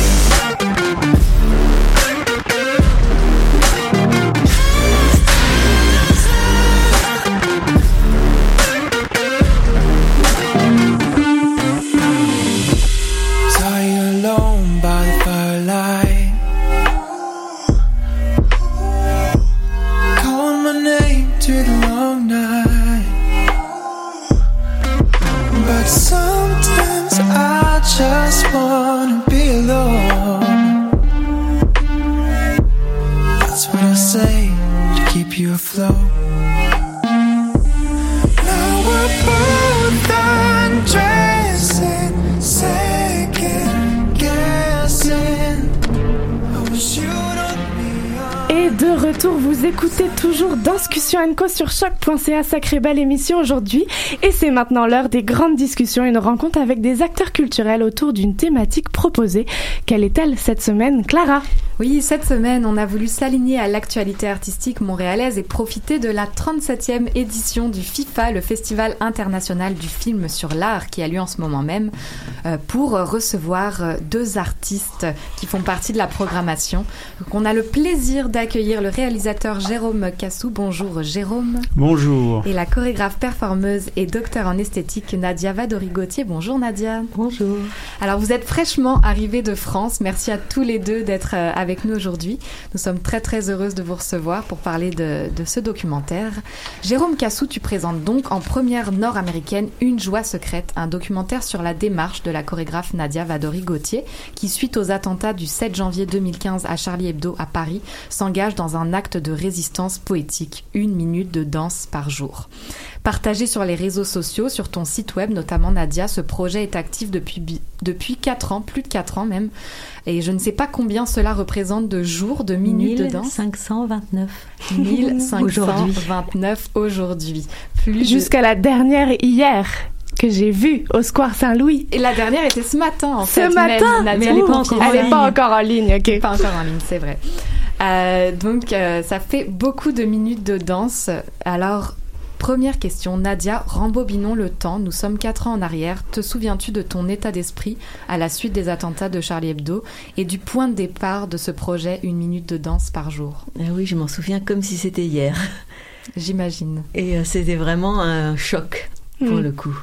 Un choc de, de voir ce qui se passait et de, de constater que euh, l'état de la violence était, on était à ce point et qu'on était à la lisière d'un, on était en train de perdre une certaine idée du monde, une certaine liberté de l'expression et c'était le, le, le- comme un seuil de, de, un shift dans la conscience et un sentiment d'impuissance. Et c'est ça qui t'a donné le goût de, de réagir Oui, c'est ça. Qu'est-ce que qu'est-ce qu'on qu'est-ce que je peux faire devant cet état des choses à part euh, pour pas pour- quand il arrive comme ça des événements dramatiques, on peut avoir euh, le, le réflexe de se cloîtrer chez soi ou de, rester euh, à distance des choses ou de commencer à se cloisonner ou à déterminer des coupables, etc. Qu'est-ce qu'on peut faire de contraire à à ce sentiment-là? Euh, Sortir, aller avec le monde, aller avec les gens et peut-être insuffler quelque chose qui est plus de l'ordre d'une douceur ou d'une circulation de la sensibilité. Euh, donc c'était euh, danser pour euh, quelque part euh, Edmond Baudouin qui est un dessinateur français qui a accompagné le projet dit opposer la vie à la mort. Donc moi je me le disais pas dans ces termes-là, mais quelque part il s'agit de faire circuler la vie, oui. Mhm. Et alors, il y a une rencontre, une rencontre entre vous deux. J'aimerais savoir comment ça s'est passé cette rencontre. Jérôme, peut-être que tu peux nous dire. Et puis, pourquoi cette envie de documenter la démarche de Nadia? Ben, en fait, la rencontre, elle se fait. euh, on me parle du projet de Nadia, et évidemment, immédiatement. euh, D'abord, d'un point de vue humain, je me connecte à elle parce que, euh, pour moi, l'art est une euh, est une nécessité dans nos sociétés, mais surtout, euh, euh, l'art est important quand il est porteur de sens. Et donc, l'engagement de Nadia me parle immédiatement, et je constate effectivement qu'elle a une assiduité euh, au travail, se donner des rendez-vous chaque jour pour finalement faire un geste euh, aussi petit soit-il, mais si essentiel dans sa continuité et dans, euh, dans, dans, dans la nécessité de faire. Et effectivement, ça a immédiatement un écho euh, en moi. Donc j'ai des possibilités de parler de son travail parce que je, je travaille sur une chaîne euh, française qui s'appelle Arte. Et donc je, je parle tout de suite de son projet. On me donne les financements pour faire un petit reportage et la connexion se fait à ce moment-là. Et, et finalement, euh, de fil en aiguille, euh, un jour, elle, elle me rappelle en me disant voilà, le ministère de la Culture euh, en France lui donne une enveloppe pour témoigner de son travail et euh, elle elle me sollicite évidemment je, m'agrège à son projet euh, pour que je puisse aussi trouver euh, une voie pour porter son travail et aussi défendre mes mes convictions profondes. Mhm. Alors justement, tu parlais d'un engagement, un engagement total, puisque c'est pas un seul jour manqué, peu importe la météo, les événements, le lieu, danser dans la rue, danser dans une boulangerie, face aux forces de l'ordre en pleine manifestation. Euh, on peut voir sur le site vraiment, c'est des pépites euh, incroyables et des condensés d'émotions.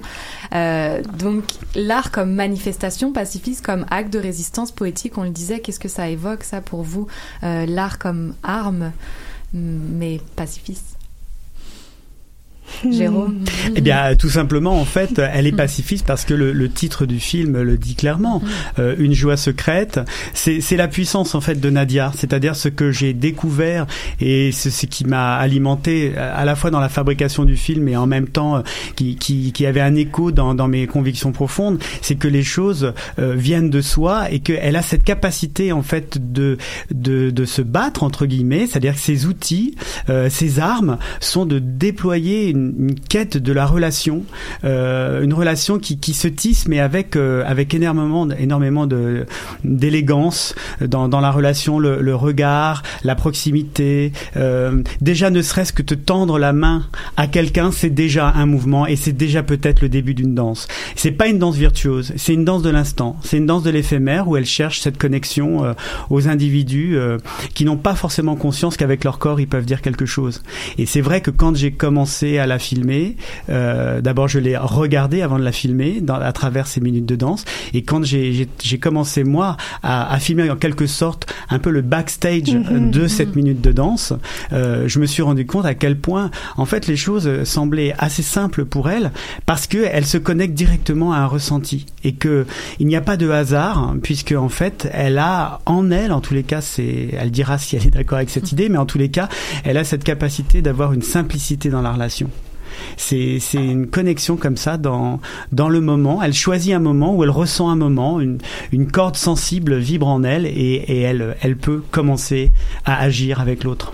Mais d'ailleurs, euh, cette notion de joie, elle est vraiment intéressante. Et puis dans le documentaire, je te cite Nadia, tu dis euh, Pour qu'il y ait cette joie, il ne faut tenir à rien de ce que l'on fait, il faut accepter de tout perdre d'avance. On s'engage complètement dans quelque chose et pourtant, on n'y tient pas. C'est ce que j'appelle le what the fuck. Risquer quelque chose pour être un petit peu plus vivant. Et il y a sacrément de risques dans toute ta pratique aussi. Et c'est vivant, on sent cette pulsion de vie. Est-ce que c'est ça pour toi C'est ça, ad- on s'engage et advienne que pourra. Mais il y a cette idée de se mettre en jeu euh, pour, pour euh, dans, une, effectivement une pratique euh, expérimentale et de connexion à la vie et de connexion aux environnements et aux personnes, à ce qui se passe en fait. Et, et c'est pas du tout de se regarder pour savoir si ce qu'on fait est bien ou joli ou, ou c'est pas la destination euh, esthétique formelle qui compte, mais plutôt de ce que peut la danse et d'utiliser la danse comme moyen, comme vecteur de, connexion, comme vecteur d'action, euh, de, effectivement d'expression, de manifestation d'une dimension sensible de l'existence qu'on peut partager, et comment cette dimension sensible n'est pas seulement euh, dans les espaces scéniques ou les espaces réservés au, spectacle, mais dans la vie elle-même. Euh, dans la vie courante, une façon de regarder, une façon de décadrer, une façon de poser le corps autrement, de, chercher des, moyens de, de relation entre les personnes qui soient pas basés sur leur identité, leur fonction, leur rôle dans, la société au, sur le plan social, mais plutôt sur tous ceux d'eux qui ne connaissent pas encore, sur leur part de rêve ou leur part d'inconscient, euh, et de voir comment à partir de cette matière euh, non encore manifestée, on peut se connecter pour euh, vivre ensemble différemment. Et, et d'ailleurs, c'est très beau parce qu'on voit que les gens souvent embarquent euh, avec toi. En fait, tu arrives à les amener dans, dans cet état-là et à, à les faire danser euh, alors qu'ils s'y attendent pas forcément et qu'ils sont, ils sont parfois surpris, un peu intimidés, mais, mais souvent, ils, ils se laissent, euh, ils se prêtent au jeu. Ça, c'est génial quand, quand les gens se mettent à danser, c'est le cadeau du jour pour moi. C'est-à-dire que j'ai fait mon, mon job. J'ai fait le. Je cherche pas spécialement à les faire danser. J'ai pas une intention comme ça. Mais je suis ouverte à tout ce qui peut arriver, qui danse ou qui danse pas. Et même finalement, quand ils dansent pas ou qu'ils font semblant qu'il se passe rien, il y a quelque chose quand même qui circule et on, parle ensuite où il y a des gens qui dansent hors champ de la caméra aussi. Donc on les voit pas, mais en fait ça danse. Et j'ai l'impression que j'ai fait mon boulot du jour. Euh, voilà, mais voilà, c'est un cadeau quand ça arrive, quoi. Et puis parfois, en regardant les rushs, j'imagine que tu dois voir aussi des choses que tu n'as pas forcément vues sur le moment et des, des, petits, des petites pépites comme ça, des gens qui se mettent à danser euh, là où tu, tu n'avais pas. euh, Oui, et puis il y a aussi des danses où des gens dansent que je n'ai pas postées parce que finalement après la personne m'a dit non mais j'étais Ah. très contente de danser mais je veux pas que ça soit posté. Dans ce cas-là, je respecte évidemment toujours le le, le vœu de la personne. Donc il y a des j'ai des pépites comme ça que je ne peux pas montrer. Ça reste euh, Oui. voilà des petits euh, trésors Exactement. pour nous. Mais c'est aussi drôle de voir les réactions de Jérôme dans le dans le documentaire parce que des fois on, on t'entend réagir euh, comme Absolument. tu suis euh, Nadia dans son quotidien et parfois tu t'étonnes justement de un moment je me souviens que tu dis euh, la danse permet tout c'est fou quand vous êtes dans, je pense dans une gare puis euh, tu danses à côté d'un policier et le policier bon bah te, te- voilà te laisse faire te regarde et, et tu tu as cette réaction mais la danse permet tout Oui, alors c'est-à-dire qu'en fait le, le projet de Nadia, je pense que si je me je m'intéresse et si je me connecte vraiment à sa démarche, c'est que je pense qu'elle puise en moi une part d'enfance qui est très forte euh, que je maintiens. Et d'ailleurs dans le film elle, elle parle aussi de cette euh, quête de, de, de retrouver de se connecter à l'enfance parce que l'enfance nous permet parfois de dépasser les interdits. Et c'est vrai que cette joie secrète dont on parle avec ce titre mais aussi en même temps le comportement et la connexion la, la complicité que nous avons tous les deux euh, elle a été exprimée très tôt en fait dès notre le début de notre collaboration il fallait qu'il y ait une interaction en fait dans le plaisir d'être ensemble et que je ne sois pas simplement celui qui suivrait une personne qui est dans un geste quotidien et, qui qui recommence tous les jours mais il fallait aussi que moi je trouve mon, mon propre rythme. Et c'est vrai que cette part d'enfance cette complicité c'était important pour moi qu'elle apparaisse euh, de temps en temps pour qu'on sente que derrière la caméra il y a quelqu'un aussi qui qui participe d'une certaine manière. Et je dirais que euh, filmer euh, Nadia c'est c'est témoigner de son de, de, de témoigner de sa démarche artistique euh, c'est évident. Mais qu'en même temps j'avais aussi un rôle de réalisateur. J'avais un regard à porter en fait sur cette femme et la manière dont cette femme faisait un geste euh, euh, crucial en fait qu'elle elle elle tentait de, de de vraiment faire une sorte de relais aux autres à travers son geste artistique. Et trouver ma place dans son dispositif c'était aussi un enjeu de réalisateur Oui, et on sent cette excitation derrière la caméra, Absolument. on sent cette joie secrète finalement euh, derrière comme devant la caméra, et c'est ça pour moi, euh, je pense aussi la force du film. Euh, c'est très beau, c'est très touchant. euh, J'avais envie de rajouter que ce documentaire devient une mise en relief aussi et une accumulation de témoignages parce qu'on ne suit pas que Nadia et on fait entrer aussi des paroles de tous fait. les complices, entre aussi des réflexions de chercheurs et là on réalise que ça prend tout un sens. J'ai envie de dire savant mais savant dans le côté noble aussi de la pratique. Alors pourquoi cette nécessité d'aller chercher plus large que Nadia qui peut-être se suffisait dans ses vidéos en tant que telle par elle-même? Quelle est cette euh, cette recherche d'associer les étudiants, d'associer les chercheurs alentour? Pour toi Jérôme Euh, pour moi, c'est important aussi que euh, dans, dans toutes mes pratiques documentaires euh, liées à l'art, je crois que c'est important d'avoir de la distance. Que les Mhm. artistes, parfois, alors Nadia étant chercheuse, elle a évidemment une distance par rapport à sa pratique. Bon, ça, elle peut, elle va nous en parler. Mais dans le cadre d'un documentaire, pour permettre aussi aux spectateurs d'entrer dans une logique et, afin que les gens, le maximum de personnes puissent vraiment entendre euh, le, dispositif et le sens de la démarche, c'est important d'avoir euh, le témoignage extérieur. Et, ces témoignages extérieurs euh, sont tenus évidemment par des, jeunes danseurs avec qui elle travaille. Certains sont, aussi des, élèves, donc qu'elle forme. Mais il y a aussi une personne très importante qui est Jeanne Alechinsky, euh, qui est euh, plus que la productrice du film. Hein. C'est vraiment, ce sont deux femmes qui sont vraiment euh, ensemble et qui avancent ensemble. Et, Jeanne, euh, par à la fois son humour, sa distance, la compréhension profonde du sens du geste artistique de Nadia, nous apporte énormément d'humour. Et en fait, aussi, elle est porteuse d'une joie secrète. Elle comprend les arcanes de, de cette danse, de cette pratique. Mais comme toujours, c'est ce que j'ai aimé dans ce film et c'est pour ça que je le défends, c'est que c'est la joie, c'est l'enthousiasme, c'est l'énergie, l'énergie de faire quelque chose ensemble. Ce film, il est arrivé un peu comme dans ma vie, euh, comme euh, une sorte euh, d'étoile qui est tombée dans mon jardin, quoi. Donc j'ai saisi l'opportunité, mais, mais en même temps, il y a tellement de joie et tellement de plaisir de faire les choses et en même temps sur un fond de gravité. Et on, ouais. s'extrait de la gravité pour faire quelque chose qui est essentiel et qui est la joie. On en manque, on en a besoin. Et on sent que c'est extrêmement fondé dans un travail de recherche euh, pour toi, Nadia, qui est dans un parcours aussi. Alors, ce que j'ai envie, ce sur quoi j'ai envie de te questionner, c'est, tu parles de- d'un corps sismographique, un corps qui est en résonance aussi avec tous les lieux, les espaces alentours. Tu es à Montréal, le Oui. projet continue. Tu étais au Square Saint-Louis hier matin.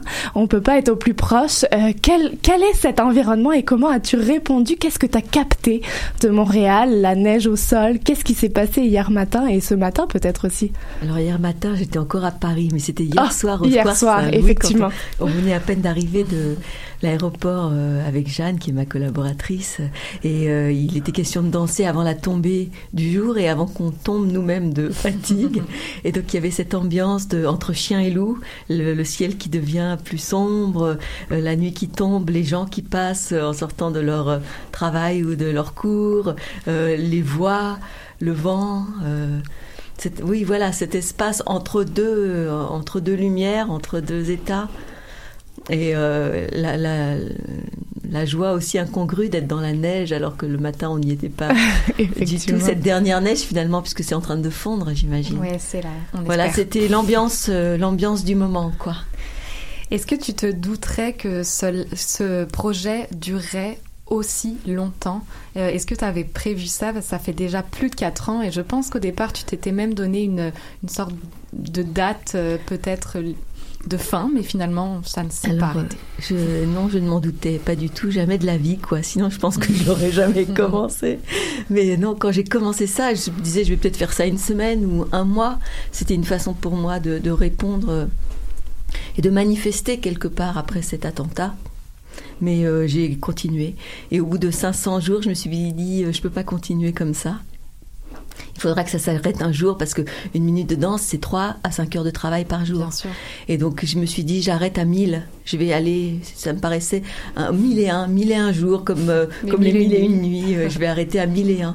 Et- et j'ai- J'avais invité Benoît Lachambre, qui est un Ah oui. chorégraphe, à partager cette euh, millième, mille et une- millième danse avec, euh, avec moi, chorégraphe euh, montréalais. Et puis j'ai fait 1002, et puis 1003, etc. Et aujourd'hui, bah, ça, ça, ça continue, et je ne sais pas du tout jusqu'à quand. Mais pour l'instant, le, projet a sa vie autonome et il est encore, il, il a encore sa nécessité pour moi. On pourra peut-être envisager une suite, euh, une, une joie secrète 2, qui sait Bah, déjà, le film, il a été prolongé. Donc euh, Ouais. là, on est dans une version de 52 minutes sur le FIFA, mais entre-temps, euh, on a eu de, de très belles, euh, euh, très belles nouvelles. Et donc, on, on a, on a continué le film. Donc là, on est à 70 minutes. Donc, on est arrivé à 1h10 de film, ce qui nous permet d'accéder aussi à certains grands festivals en Europe. Donc euh, voilà, vous voyez, d'une certaine manière, on a déjà continué un peu le, le projet. Est-ce de- de qu'une secrète. une armée se forme aussi autour de toi, Nadia, depuis 4 ans de, de gens qui dansent la minute On va la faire, nous, notre minute, juste en, en rang dans l'onde. Alors une armée, je ne sais pas, mais il y a des, ça fait des résonances. Quoi. Il, y a des, il y a des connexions, euh, euh, des rhizomes végétaux, des gens qui qui m'envoient leurs minutes de danse et qui font aussi d'autres choses que la danse, euh, des minutes de dessin ou des minutes de d'écriture. Euh, chacun à sa façon. Et la force, c'est le partage aussi de ce, ce projet. toute, euh, toute relation humaine euh, doit être partagée. Et ça, c'est clair que en travaillant avec Nadia, j'ai compris, je l'avais compris, bien sûr, mais disons qu'en passant un an de tournage avec Nadia et donc euh, en, en étant aussi en, en porosité avec sa, cette sorte de mission qu'elle se donne à elle-même, c'est vrai que je, je constate qu'effectivement la, la relation doit être partagée. J'ai envie pour, pour terminer de vous poser une question à savoir est-ce qu'il y a une minute qui a été, euh, je sais pas, plus marquante peut-être que les autres ou plus insolite ou qui vous reste ou qui vous vient d'un coup euh, en tête et que vous avez envie juste de nous partager pour le plaisir En fait, euh, on me pose parfois cette question s'il y a une minute particulière ou quelque chose, mais c'est j'ai beaucoup de mal à répondre à cette question. Je pense que pour moi, il y a trois types de danses. Il y a, les danses euh, un peu exceptionnelles qu'on remarque plus particulièrement parce qu'il y a un événement que les gens les partagent. Enfin voilà. Et il y a des danses singulières qui ont quelque chose de particulier aussi, mais qui sont moins spectaculaires. Et puis il y a toutes les danses banales de, de chaque jour où il se passe pas grand chose, de danser vraiment euh, la- la- le quotidien, le banal. Et, et ce qui, c'est pour celles-là, c'est celles-là qui sont les plus radicales et les plus exigeantes pour moi. Finalement, les danses dont personne ne me parle, mais qui me demandent beaucoup plus que celles qui finalement se font presque sans moi, puisque l'événement les, les fabrique. Donc, je, je- les danses qui, qui se partagent le plus et qui sont le plus vues émanent de tout ce socle de radical pour moi, d'engagement profond dans la banalité des jours. Donc, euh, je, je, je- je- j'aime beaucoup ces danses dont personne ne me parle. En, en- en ce qui me concerne, c'est vrai que On plane. on plane sur ces mots. En ce qui me concerne, j'ai eu la chance euh, que les, les, les internautes n'ont pas, puisqu'ils ils voient Nadia Oui. en train de danser sa minute de danse. Moi, j'ai eu le privilège de voir l'avant et l'après. Et c'est ce que raconte le film. Donc, c'est tout l'intérêt euh, de ce projet. Moi, je dirais que euh, les moments... Alors, il y a, il y, a, y a des danses, bien sûr. Par exemple, quand elle danse euh, aux abords de l'Opéra de Paris, qu'il y a une manifestation qui se prépare et qu'elle elle se dirige vers un CRS. Donc, les forces de l'ordre donc, qui ont quand même une mission de sécurité très importante. Et elle va se connecter avec lui. Euh, elle va trouver euh, la manière de marcher avec cet homme. Et euh, lui est dans son rôle. Donc, il ne peut pas vraiment déroger à sa fonction. Et en même temps, elle, elle se connecte à lui et on voit juste dans, donc dans la séquence du film le sourire qui Mhm. émane de cet homme. Et là, d'un seul coup, on se dit, ah voilà, elle a réussi son coup, c'est-à-dire qu'elle peut être capable de d'instaurer une relation. Et, et ce qui fait, mm, en tous les cas pour moi, la poésie de toutes ces minutes, c'est quand il y a la notion de jeu, c'est-à-dire la connexion à l'enfance. Elle a une puissance de ce point de vue qui est assez énorme et que dans le film, il y a beaucoup de rire dans la salle. Beaucoup de gens sont touchés par cette capacité au rire et à l'humour, parce qu'il y a une évidence que le jeu, alors qui s'écrira J-E-U ou J-E, c'est-à-dire trouver son identité euh, quand on est capable de retrouver une part d'enfance, c'est-à-dire de jouer avec les situations qu'on rencontre. Un bonheur de vous avoir reçu euh, aujourd'hui. Un plaisir, Merci oui. vraiment à tous les deux d'avoir été là. Je vais rappeler les dates euh, pour ceux qui aimeraient aller voir ce documentaire et je vous le recommande fortement. Une joie secrète, samedi 23 mars à l'Agora Hydro-Québec au pavillon du Cœur des Sciences et vendredi 29 mars à 15h30 au ciné- cinéma Cinéplex Odéon, quartier latin. Euh, vous pouvez retrouver toutes les infos sur le site du, du FIFA, donc n'hésitez pas à aller voir. Et puis je laisse les mots de la fin à, à Maude. Merci à tous les deux pour Merci ce beaucoup. souffle Merci de à vous. vie. Merci. Je vais clore notre, euh, nos 90 minutes culturelles qui touchent à leur fin. Alors, mi-mars, période charnielle, charn, charnielle. C'est joli. joli, joli. Joli, très joli. Charnière, charnelle. Alors que certains sont engagés dans les derniers marathons de leur saison artistique 2018-19, d'autres viennent d'éveiller le vivier des festivals printaniers montréalais et d'annoncer leur programmation 2019-20. Déjà, le coup d'envoi est donné, ce, et j'entends par là les directeurs artistiques qui font le futur et par conséquent, par conséquent qui participent à la culture générale du Québec, à l'éducation artistique de leurs citoyens, ont parlé, ont signé, et cette semaine, ils ont commencé à nous donner les couleurs de notre avenir culturel et social collectif. Le FTA, Festival Transamérique, a révélé une audacieuse programmation. Le Festival Les Petits Bonheurs, pour les 6 mois à 6 ans aussi. Danse Danse a apposé sa signature sur une saison 2019-20 bien locale. Nous attendons pour avril le programme du Festival of Théa, suivi de celui du Fringe, des Francopholies, du Festival de Jazz et j'en passe. Et nous l'avons compris, il est temps de faire chauffer les portefeuilles. Et le moment pour vous, pour nous, spectateurs, de faire des choix cruciaux, de décider qui vous irez découvrir, qui vous soutiendrez, adorerez, détesterez, saluer, saluerez. C'est le moment d'envisager à quelle sauce vous souhaitez être mangé. Alors lâchez prise, laissez-vous aller, tentez la carte de la curiosité autant que celle de votre propre confort et réconfort. Allez, je vous remercie pour votre écoute et les tout derniers mots reviennent à ma fidèle partenaire d'aventure Clara. Oui, j'ai envie de finir sur ces quelques mots. Face à un monde de plus en plus dur, face à la violence, ne cédons pas à la peur, aux préjugés qui nous divisent là où ce dont nous avons le plus besoin, c'est l'union. Permettons à l'art d'infiltrer les interstices du quotidien, d'insuffler de la douceur et de la joie, de provoquer la rencontre et de créer du lien. Merci à tous nos invités, collaborateurs et chroniqueurs du jour. Merci à vous, nos auditeurs. Nous vous donnons rendez-vous la semaine prochaine pour une nouvelle émission de Danscussion Co sur choc.ca. Bonne fin de semaine à tous.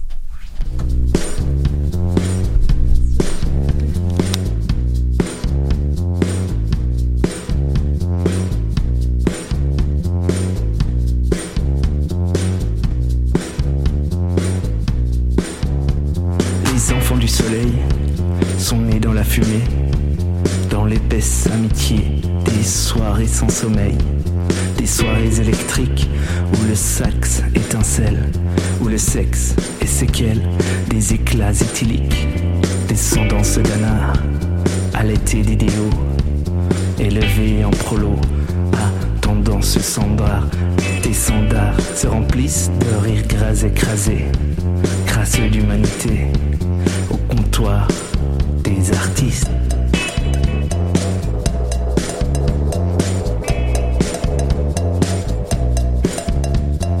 Les enfants du soleil sont semés d'incertitude.